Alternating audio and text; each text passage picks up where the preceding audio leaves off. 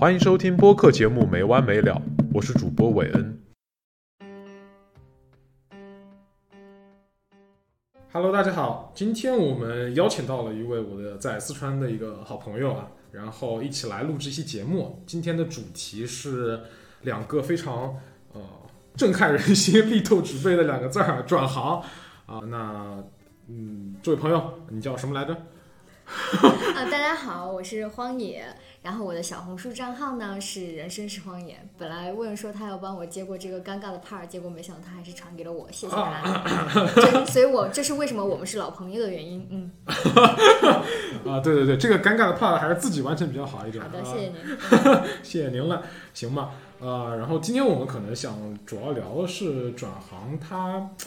会需要考虑的因素是什么，然后以及在哪些阶段会比较好，然后有什么更多注意的东西哈。那我们俩其实都是已经转过行的人，就可能互相介绍一下吧。当然，我觉得他的转行经历更有意思一点，所以荒野，你要不要先来讲一下？嗯，其实我本质上实际意义上发生的转行就只有一次，呃，我是从呃房地产行业转到了咨询。嗯，你呢？嗯，了解。那么，我先 简单的讲一下你的这个 情况啊。对，我觉得可能最近我所见到的房地产行业去成功转行到咨询行业的人还是挺多的，嗯尤其一些呃自己以前的实习经历当中包含着一些偏研究性的，或者说偏呃咨询类的一些工作的有这样经验的同学啊、其实相对还比较多啊，成功案例也很多，所以我觉得。在这个大家都懂的这个 房地产行业下行趋势比较严重的这个情况之下，如果有相关的同学，我觉得是可以把咨询当做一个下一站目标的一个想法的啊。虽然现在咨询也不是很好了，OK，呃，然后我我简单讲一下我的转行的情况吧。我可能呃跳槽过两次，也相当于转过两次行吧。就虽然我一直都是在咨询行业里面，但是我确实是完成了第一次，呃，从 digital 从数字化咨询，然后到现在的偏更偏业务的，呃，anyway 可以讲说是战略咨询，呃，去转，这是第一次。第二次的话，可能是从呃这个偏呃乙方啊，我们乙方的服务性的牛马，然后转向甲方的一个内部研究人员的一个呃过程，对。然后我主要的方向也可能会从 TMT 往这个偏消费啊、偏 C 端这一块转一转，对，这个是两次情况。嗯嗯，要不、我还是先 Q 一下你吧，黄爷。呃，就是你的转行，就是因为我我介于基于我对你的了解和认知啊，我一直觉得你是一个目的性特别强烈的人，这一点跟我还不太一样。嗯，然后你对自己的路径啊，还有说你自己想要什么，或者你自己看重什么，是非常明确的。嗯，所以我就想问一下，你在转行过程当中或者跳槽过程当中，你最嗯在意的几个点是什么？嗯，然后按照重要性，请呃一二三排序。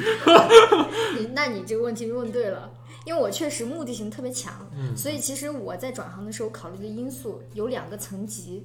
两个层级呢，它分别按照重要性，第一个就是它是否有意义，第二个层级是它是否在实操上会对我有影响。我先说在实操上对我有影响的这些点，它有三个。第一个是我会考虑很直接嘛，大家都会想我能不能去胜任我的新工作，就我想去转向的那个方向，我能不能胜任它。那第二个就是我会不会喜欢它，比如说这个职场的这些风气啊，和包括价值观的导向，我会喜欢它。第三个就是，比如说它能不能真正的去帮我去解决问题，比如说他薪资，假设我正在还房贷，那我那我他能不能 cover 我的房贷？他能不能给我相应的有品质的生活？包括他本身是不是一个 work-life balance 的这样一个选择？所以就是是否能胜任，是否会喜欢，以及是否能解决我我的问题，成为了我在实操层面上考虑的这三个点。但是呢，在这个实操层面上，它其实还凌驾了。对我这种人来说，可能我是 ENTJ 啊，我觉得如果有正在听的 E ENTJ 的朋友们，可能会很有感受。就是在实操层面上是否可行的这一层意义上，其实对我们来说更重要的是它是否有意义。就是这个意义是体现在与这个工作具体的内容无关，与这个工作具体能带来的一些物质性的东西无关，而是它能否真正的帮我成为一个更好的人。比如说，我举个特别浅显的例子，就是我通过读书这件事儿，我从高中我上到本科，然后我可能觉得我这个学历告诉了我一些高中学历不能告诉我的东西。它不是说啊，我除了数理化，我可能学会了一些我具体专业上的技能，而是我我思考问题的时候，我知道哦，我有这些方法论。然后比如说我从本科又读了硕士，然后硕士又给了我一些，比如说做研究的这种路径，然后我可能知道哦，这个世界原来这么大，我原来还有更多的这种方法去探索。所以我觉得这个东西对我来说是是否有意义的一个评价标准。所以我当时其实大概考虑了这两个层面上的这些因素。嗯嗯，明白。开个玩笑哈，我觉得，嗯，荒野讲的第二就是他觉得比较重要的这一点，就是人是否有成长的这个潜在的空间这个事儿。呃，其实是很多初入职场的朋友们会常见的一个思维的谬误。那就期待听一下您的理解。哦，开个玩笑，其实，呃，怎么讲呢？就这句话说起来比较心酸，因为我觉得大多数我们类似同龄人，其实，嗯，操的心都是这方面，大家都会，嗯，嘴里面说，OK，其实我更希望成长，然后什么待遇啊，或者说 work life balance 到底能不能 balance 这件事情，还是说无所谓，先以成长为先。但其实。工作了一段又一段的时间，牛马了一次又一次之后，就会觉得都不重要了。就你看不到什么特别大的一些信念建立在那里了，然后你就会慢慢的就变得觉得，OK，我还不如去看一下更实在的那些条件。就可能你刚才说的，比如房贷啊，或者说生活呀，或者地域啊等等方面。当然，这我觉得这是一个人不断被锤，就像王小波说的，不断不断被锤的一个过程。嗯，但我觉得依然会。很羡慕，也很崇 敬啊！那些真的会坚定自己的想法，有一个自己很哎，感觉自己真的能成长的 那种人。当然，我很骄傲，这是一种状态，这是一种年轻的状态，这是一些有些牛马不能拥有的状态。啊，你牛，你牛，你牛！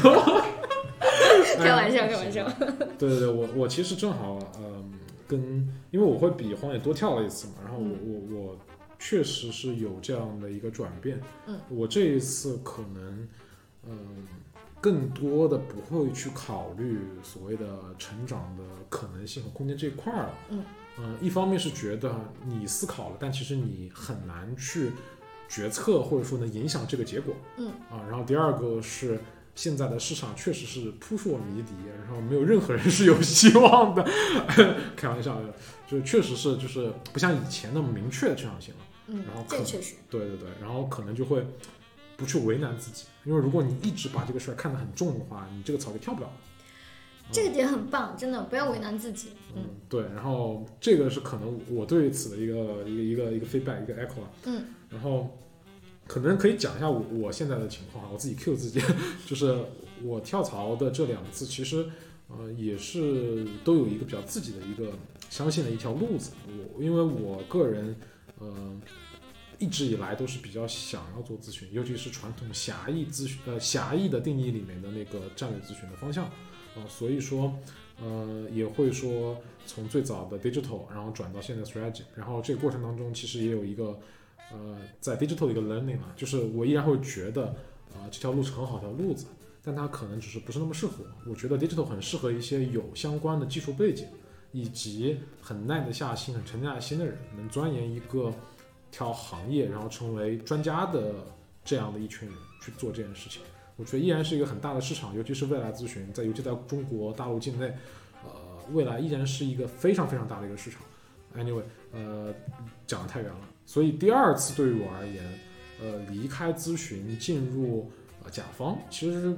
不得不说，这还是我的一个遗憾。啊，因为其实还是比较说倾向于咨询，包括他的一些工作的一些习惯呐，一些工作的项目制的一个状态呀，或者说你的这种快速的可获得一些 feedback 的一个成就感，然后快速成长性这一些，我觉得依然很喜欢。但是其实更多的是当下的求职市场环境的一些特点，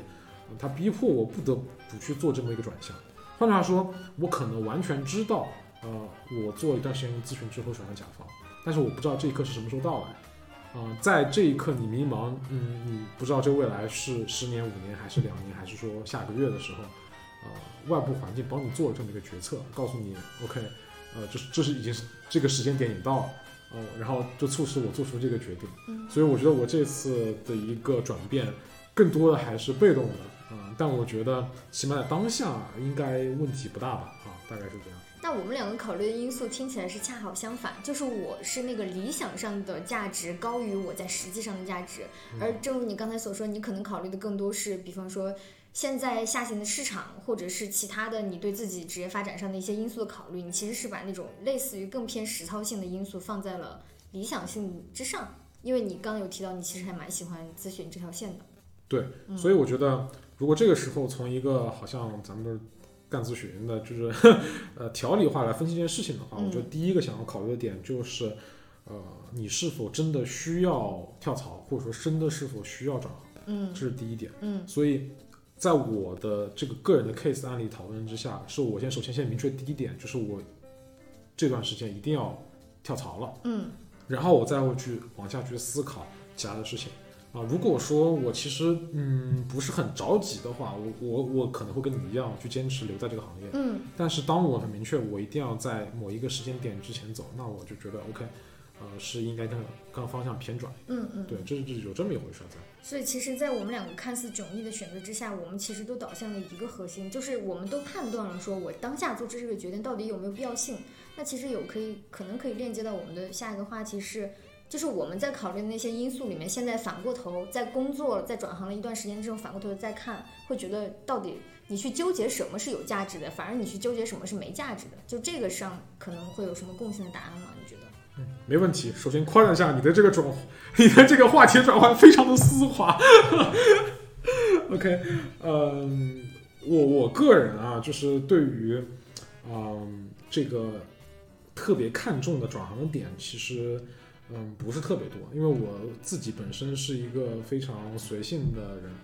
然后很看感觉，尤其是、呃面聊和对面的这个甲方啊，sorry，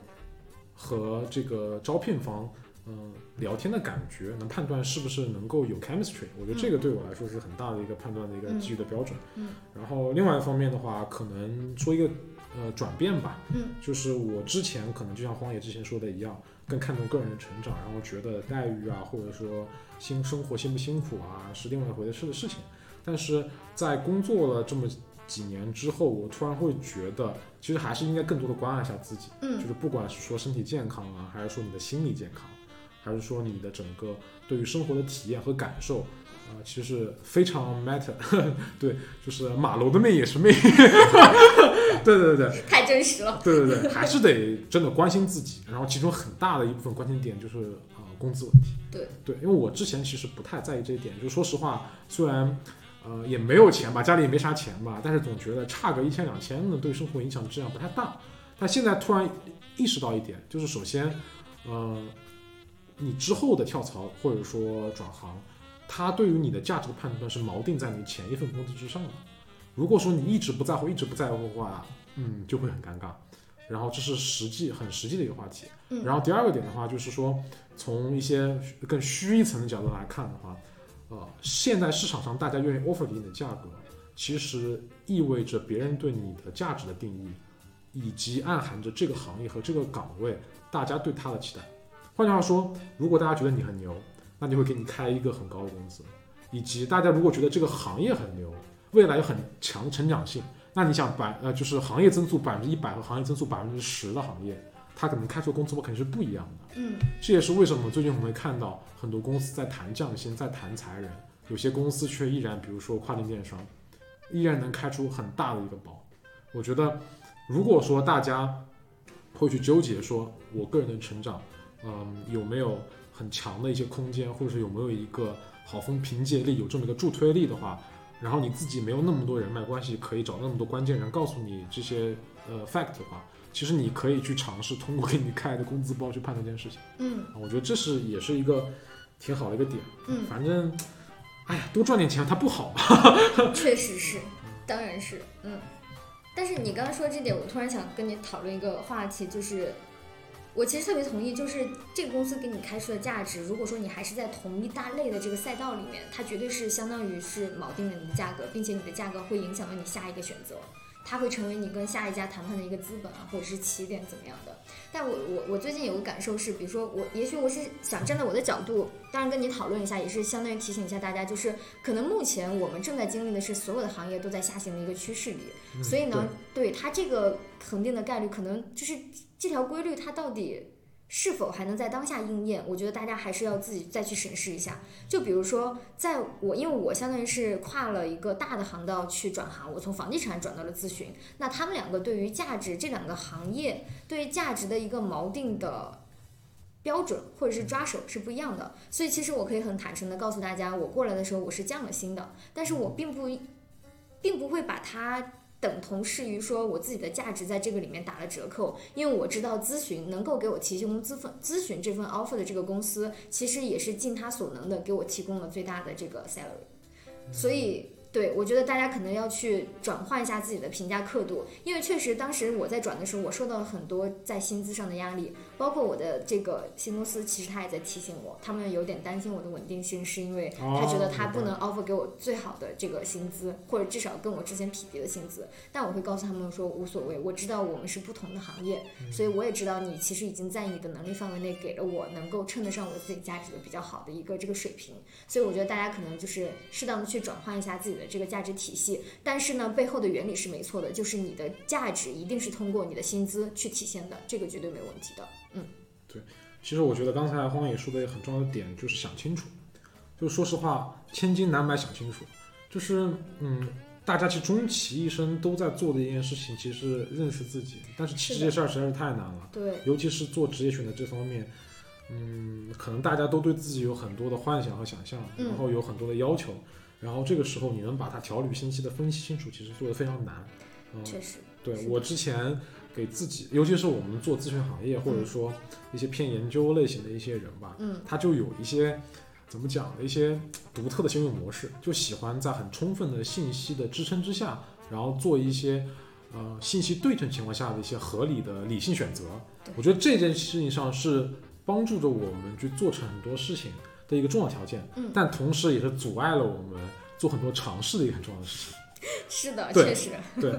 我之前的微信的个人签名是“知而行，行且坚”，就是你要先了解清楚这件事情，然后再去行动，嗯，然后行动的时候要坚定。我现在反过去头去想，我觉得写上这句话来说对我是废话，因为我就是这样的人。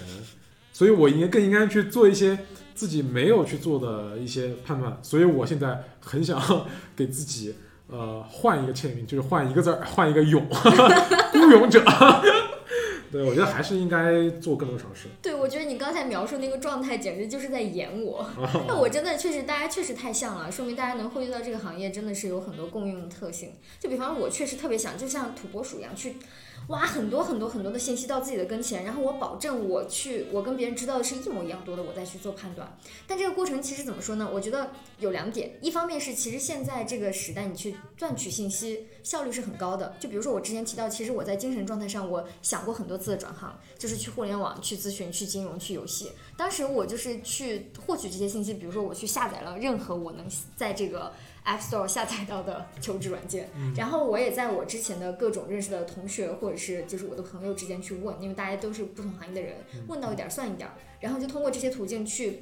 在比较短的时间内去了解到了一些情况，然后我就会觉得说好，我觉得可以了，因为我毕竟不是 AI，我了解不到那么多，我就在这个既有的信息基础上去做判断，然后最后我选择了咨询，所以我觉得大家可能就是要适可而止，这个是一个很宝贵的一个。品质，我之前是没有的，我现在意识到这个品质对我很重要。嗯，要适可而止。对，而且我的想法其实跟你还不太一样。嗯，就是我现在会觉得自己去攫取讯息、做判断是一件很徒劳无功的事情。如果说对，如而且很没有效果。就如果说你是一只疯狂，就是刨坑然后挖土的土拨鼠，你最终发现你最后能做的事情只有尖叫。就 只有土拨鼠尖叫。但我没有办法啊。对，这点其实正正好就是 echo 到我刚才的一个想法。嗯，就是真的是不要永远不要期待你通过自己的力量可以解决这个问题。嗯，是的。因为我们真的是太年轻了，而且我们不在信息的高位上。嗯，其实这个世界上不管赚钱还是做好一个事情，很重要的事情就是你站在信息不对称的那个高位上。这事儿真太重要了。就是但做咨询为例，嗯嗯，很重要的部分其实就是去呃做信息搜集。然后每一个实习生都会 desk research，但其实没有用，就是说你可能是有用的，但是更加决定这个项目是否成功或者说能否让客户满意的是你对于他们那个独特的信息的认知，嗯，专家或者行业的认知。所以，呃，我现在有两点，呃，就是也是跟很多朋友交流出来、凝练出来两个很好 tips，我觉得跟大家分享一下。就第一点是，永远不要找同背景的人多聊。啊，有道理。对，是。第二点是一定要找比你跨越了更多人生阶段的人，以及和你的选择是相反的人去聊。这是我的两个最近的一个 learning 啊，我跟大家分享一下。首先第一点，不要跟同辈的人聊，因为跟同辈的人聊，聊着聊着，你们唯一能做的事情就是抱在一起痛抱头痛哭，因为大家确实状态太像了。是的，然后遇到的问题或者你现在有资源很接近，嗯，然后你们就是很趋同，就跟你刷小红书一样，如果你们俩很接近，你们俩是姐妹，你们刷到每天刷的都是一样的。比如说我给你刷到一个，呃，我看到很有趣的小红书，然后我转给你了，对方朋友很经常说一件事儿是，哎呀，今天早上我也刚刷到，这是个信息茧房，对你来说没有什么用处。是的，所以你反复看的信息可能只是，比如说叉叉叉咨询公司又开始裁员，嗯，或者叉叉叉又开始呃 delay 入职，嗯那其实对你的决策没有很大的帮助，只是一些情感上的一些安慰，甚至是一些拖累。嗯。呃我觉得用处不大。其实我同意，对这点我是同意的。就我觉得，因为这点很好的就是印证了我为什么要从互联那，sorry，从房地产转到咨询。就这个过程，就是因为我觉得咨询能够给我更大的一个 view，它给我一个 broad view，我有很大的一个盘子去做选择，因为我能够去知道。然后我很同意你说不要去跟同龄人聊，然后以及要去跟自己做相反的人聊，其实它本质都导向给我一个更大的一个视野。对，但我觉得这个东西背后，因为我经常会存在一种怀疑的这种态度，就是比我年长的那些人做出了跟我相同的或者是相反的选择，一定是因为他们做对了吗？一定是他因为他们看得更清楚吗？也许有可能是他们当时的时代背景给了他们这样的条件，所以他恰好成为了那个成功者。那他这样的一个案例的存在，对我来说又有什么意义呢？所以其实我觉得有可能。呃，我自己目前能想到的一个答案就是，你可以去听，你可以去看到他们当时是基于什么样的思考做出什么样的选择，但是有可能你最后会发现，大家做出这些选择的背后，都是因为他想清楚了，这个他做出的这个选择解决了他分析出来的对自己最重要的那个问题。其实就是说，嗯，像比如说我们刚才聊了。我们转行的时候都在考虑什么因素？但是当我们在经历这一段过程之后，我们会发现，其实我发现有的因素是最重要的。这些因素为什么重要？是因为这些因素解决了我自己评价出来对我最重要的问题。因为只有你是最了解你自己的。对吧，嗯，没错。呃，我觉得这个事儿其实就跟做咨询做项目很像。我又来了，就是其实现在的客户往往不想去看你做环境分析了，他想看的就是一个又一个真实的案例。对。呃，就是为什么我说要跟跨越人生阶段，甚至跟你做选择相反的，你不是去直接去接受他的一些想法，而是去看他当时为什么做出了这样的选择，尤其是那一个跟你可能有同样的想法和经历，但是由于比你年长，由于比你多跨过一个坎儿的时候，他为什么选择了转向？这一点其实我之前也没有想通，真的是之前看那个前辈在跟我聊的时候，我我我有感触到这一点，嗯就是当。嗯，你困在现在的一个泥沼当中的时候，很多情况是你没想通，你就差那么一点儿，就你差那个引的一步，你没经历过，所以你没想到。但是当他给你讲他过往经历的时候，你就能够共情的进去，你会发现，哎，这跟我当年很像，哦不是这位前辈的当年和我现在很像。然后你通过他的一些判断，假设说这个市场环境没有变太多的话，你就会觉得他的一些新的 learning 对你他的新的一些总结吧。对你现在做决定是有很大的一些帮助的。嗯对我我现在也会觉得，呃，找这样的人聊会很重要，虽然很难，因为说实话，嗯，他们的时间都很宝贵。啊、大家都很忙，然后又互相产生价值，嗯，怎么讲呢？就大家多 networking 吧。是的，所以你以后可以出一期如何有效的 networking，哎，我觉得，但是我觉得我现在的朋友圈更多的还是同龄人抱头痛哭的状态。因为这些人现在更容易去更主动、更开放的去讲自己现在的一个困境。现在在困境的也确实是我们这么一拨人。嗯对，没错。嗯，所以刚才我们聊了很多，其实是关于怎么去提前的给自己做一些信息的搜集和一个基础认知啊。嗯，在这方面呢，我我不知道现在我们聊完，我跟荒野是否能达成共识啊？我个人还是觉得这事儿难度性价比相对比较低啊，尤其是说在信息搜集这方面，它会有很大的噪音存在。嗯啊，就是即使现在信息很多，刚才荒野也说现在信息很多，很好 approach，、但其实我觉得，呃，真正存在价值的东西往往不在里面，呃能产生价值的信息不在里面，就是 key information 它其实很难找到。嗯，所以我觉得，嗯、更多时候还是要亲身的去体验，不管是说你多去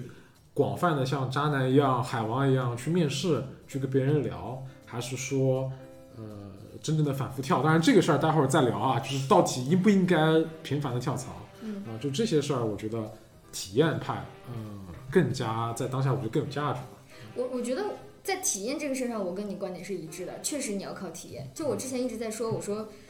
因为我之前纠结了很久，我一直在想说我应不应该迈出这一步。但其实我自己的举动上，我已经为此做出了很多的努力，但我确实都没有迈迈出转行的那一步。然后最后倒过头来我看的时候，我会发现那个时候我浪费了很多的时间，我一直在精神内耗。但其实我我现在会鼓励我身边任何跟我表达出他想要去转行的人，我说你先去试一试。你不要辞职，你先去面试试一试，你感受一下现在的市场行情是什么样子，然后别人对你有什么要求，你自己能不能达到这个要求？那你为了达到这个要求，你要付出什么样的努力？就如果你真的明确了方向之后，就你真的永远你去做这样一个实际上的尝试，会比你自己在心里内耗一万遍都来的有效果。所以这点我是完全同意的，嗯。然后呢，刚才你有提到说，比方说，嗯，收集信息是一个很低效的过程。我觉得在这个过程中，其实我承认它很低效，但是我觉得在这个低效的问题之前，对我来说有一个更宏大的命题是，你去判断这个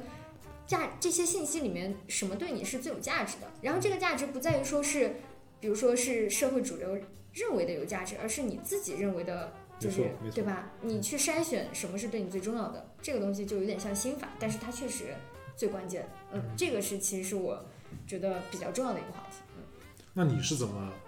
判断最终 narrow down 出来，就是缩小一些范围，能得到你觉得你特别看重的点？我觉得就是我问了自己一个问题，就是你觉得你最不能忍受你前一份工作的这个问题，能不能通过你现在有可能的这个工作方向去解决？我举一个比较具体的例子，比方说，我从房地产转到咨询，我当时觉得房地产给我带来最大的困扰，当然这个涉及到我们前面说的，我们俩不太一样，我是比较理想的那一类人，我会觉得它带给我最大的困扰就是，我觉得我在被动的接受很多我不认同的价值观，然后我又逃避不了，因为我可能几乎二十四小时都在工作，我没有时间去逃避、去净化自己。做梦也在画图上，周末也在被 PUA，在接受一些很脏的东西，所以我就在心想说，我就在想说，我一定要找一个工作，它能够比如说在工作时间上。然后或者是在他工作的本质的逻辑上，能够去解决我现在这个问题。那我的问题就是说，我觉得我被动的接受很多东西，我没有能力净化它。那我觉得这个工作，我的新工作应该带给我的是，他应该给我自己去筛选这个多元的价值观的一个时间和空间。那我我觉得这个是我的核心问题。那我发现咨询能解决，咨询这份工作能解决我的这个核心问题。因为首先它在某种程度上跟房地产比，它是至少是 work life balance，对吧？所以哪怕它的价值观我再不认同，但是它没有二十四小时全方位的渗透到我的生活里面，我还是有时间去进行自我净化的。那第二个就是我的视角变了。那比如说，因为房地产它相对来说是比较细分的一个赛道，我接受的都是很具体、很具体、很具体的东西。但是咨询呢，我有更宏大的视角去看好这个世界到底是怎么运行的，我到底是处于其中哪一位，然后再决定我自己想去哪儿。所以我觉得就是经过这样的判断，我觉得好，它解决了我的核心诉求，嗯，所以我就做出了这个决定。嗯，对其实刚才荒野讲那么多，很重要的一点还是说根据线下的体验去做判断。嗯啊，说实话，呃，我觉得大家都有这样的体验，就大家都会觉得工作当中有这有那的不好的点，嗯，但是不是所有人都能够及时找到那个抽身的点，从而导致有些人因为职场的原因变得很抑郁啊、很 emo 啊，或者说很难受，甚至改变了你的性格。就以我个人 而言，工作打工牛马几年，我已经从百分之一百的艺人变成了百分之六十五的艺人，差点就挨掉了。对，对而且还变成了一个多愁善感的 F。真的，除了你，我身边有好多好多这样的案例，对。对对，所以我觉得，呃，像我这样就不是很能够像荒野这样能够很清晰的去认知自己，或者说有很明确的这种判断能力的人，他是需要一个外部的一个工具去帮助你认识你现在的状况和一些感受。我这边可以推荐一下，呃，我之前一个好朋友给我推荐的一个方法，虽然他给我推荐的方法我最后也没有去用，因为我这个人实在是太跟着感觉走了。对，但是我觉得对于一些嗯，就是怎么讲呢？是有有有意愿去改变自己的人，我觉得是很好的办法。呃，一个是排序，第二另外一个是打勾啊。排序就是当你需要做选择的时候，呃，你选择你最看重或者说你现在最难受的点，然后一二三四五，然后去划，然后去跟你新的机会去 match，看看能 match 多少。如果能 match 超过一个定额，比如说百分之七十、百分之六十、百分之五十，OK，那你就去。我觉得这个点其实能够帮助大家减少一个选择过程当中的一个无法下手的那种感觉哈。然后第二点呢，就是打打勾啊，这个点呢，我觉得非常能够好的帮助你抉择你什么时候离开，啊、就是当你特别知道你很讨厌某件事情的时候，比如说，嗯、我特别讨厌加班到很晚，嗯我特别讨厌到被叫到呃商务沟通的酒席上去。如果我特别明确知道我这个点，那我就设置，如果说我接受到了十次，我就立刻原地要走；如果我找到了八次，我就要立刻手里面去跟猎头或者跟 HR 联系，手里有一到两个可以选择的 offer，这样我随时都可以走。如果选择到了五次，我就要开始广泛的看其他的东西。我觉得这个点真的超级厉害，嗯，就是当然这个点很适合那些想很清楚的人，而不适合像我这种人。对，你就这点你就很 G 啊，你哪里 P？不不，这个是我朋友跟我讲的，但我没有哦哦哦哦用哦。对对对，因为我我确实是一个，哎呀，怎么讲呢？非常烂泥扶不上墙的人，给了你方法，喂到你嘴边了，哎，我不吃。哎呀，真的是。但你说这个，其实让我联想到，就是因为我是 E ENTJ，我是一个 G 人，所以你的这套方法，我之前就有类似的，也是，可能你的朋友应该也是个 G 人。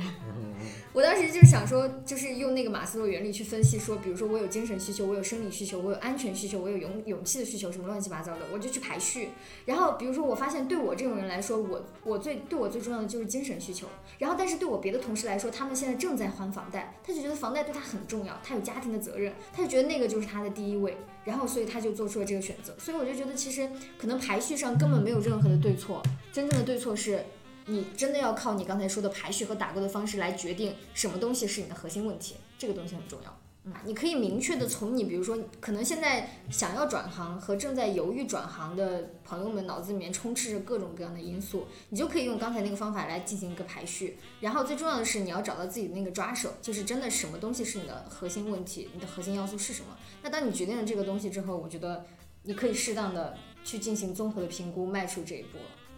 你当时是这个过程吗？哦，你明显不是。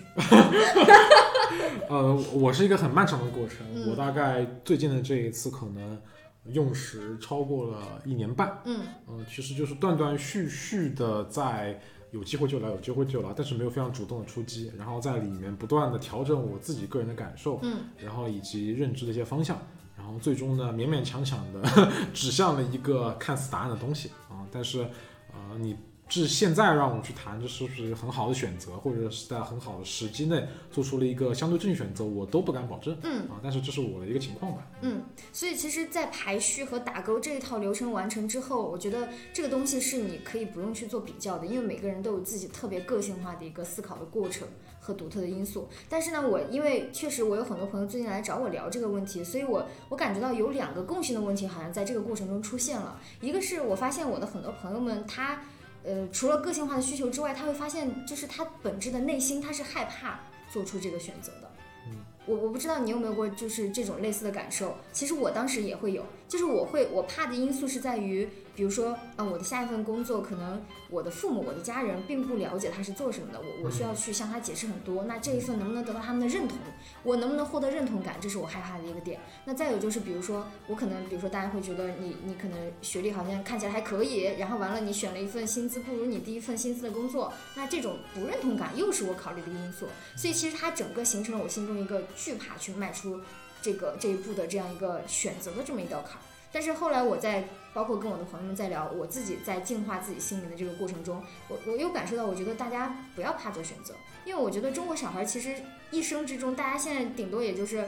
二十多岁、三十岁，你其实没有几次是真正自己真正意义的做出选择了，你其实都是至少对于我来说，比如说我选了专业，然后我再去。呃，念完书，然后完了就就下意识的去选择了跟自己专业对口的这些工作，在这个过程中，我觉得我的自主意识其实并没有多少，所以我觉得我很开心，我很开心，在我短暂的从事了我的第一份工作之后，我能够自己勇敢的迈出这个选择这一步，我觉得就是我打破了可能整个这种固化的中国的这种教育模式之下给我的一种束缚，这一点我特别的开心，所以这个是我意识到的，就是所以好像我身边有很多人在。怕做选择，但是我想告诉大家不要怕，因为其实这是你的正当权利，你完全可以去想清楚你想成为什么人，然后你继续做。嗯对我非常同意黄爷的点哈，就是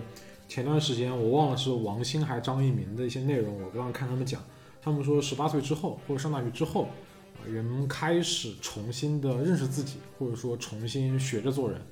啊、就是你可能之前学的东西就是学的是知识，后面学的就是做人。是我其实也面临过很害怕的阶段。其实整个这一年半之内，我最害怕的事情就是，我不会真的要离开咨询了吧？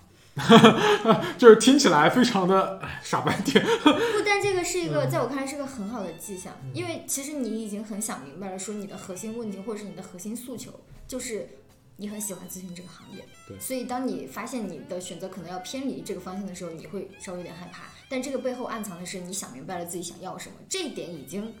很棒了，真的，我我其实很佩服。谢谢你的夸奖，但其实我只是不得不，但至少你明白了你自己想要什么，嗯，起码做出了这个选择。对对对，你的内核已经很明确了，然后你也不怕去做出这个选择了。对，我觉得选所谓所谓选择，就是一定是艰难的，嗯，所以你就是所有艰难的这些因素里面要去做一个排序，嗯我觉得这个真的是，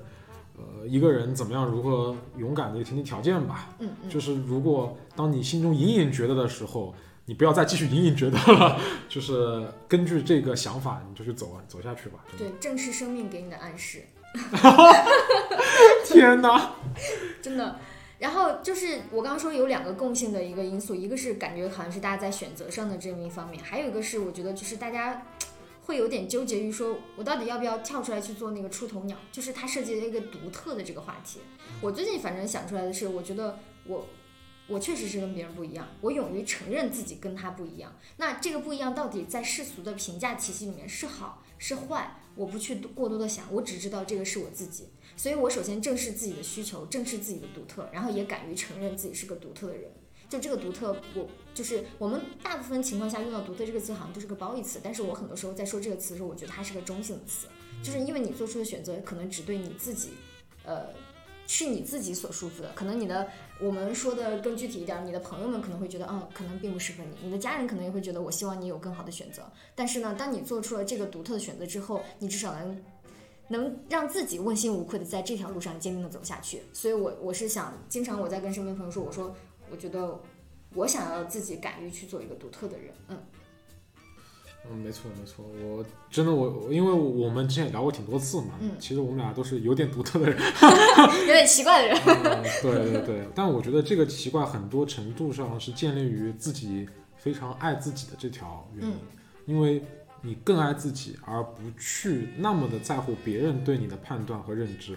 这样才能够使你自己的逻辑去自洽。嗯然后能够让你真正走在永远在取悦自己的路上，而不是烦恼于别的事情上。就我不觉得说我们这种一定是最好的范式，人生就应该这么过。但是我只是说，对于一些，尤其是我的朋友当中有一些，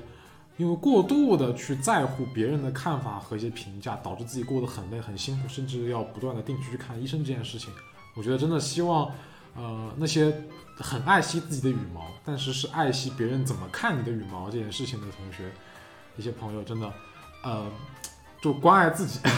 对，啊，多关爱自己。对，没毛的时候也挺凉快。你这个点真的很棒，哎，我很喜欢，我把它的 quote 拍下来。那我我真的觉得今天聊的相当充分啊，就唯一的可能我在呃提醒一句的就是说，呃，关于转行这件事情，我们一直在强调它要有，但是还是希望大家都能给各自构筑一个安全网，呃，起码不要太野，因为还是需要为自己的考量嘛。那这个点可能就是尽可能的保证自己的简历还是比较呃干净、比较稳定的，呃，三年两跳，五年三跳。然后，如果你想要去一些比如类似于大国企啊这些对稳定性需求比较高的地方的话，保证你的经历每段都在两年以上。所以，一方面是要勇吧，另外一方面还是要想得很清楚。对，这是我所谓的安全网。所以我觉得今天差不多到这个结束。那那个荒荒野同学，你做个会议纪要，发到我的微信上来。好的，老板。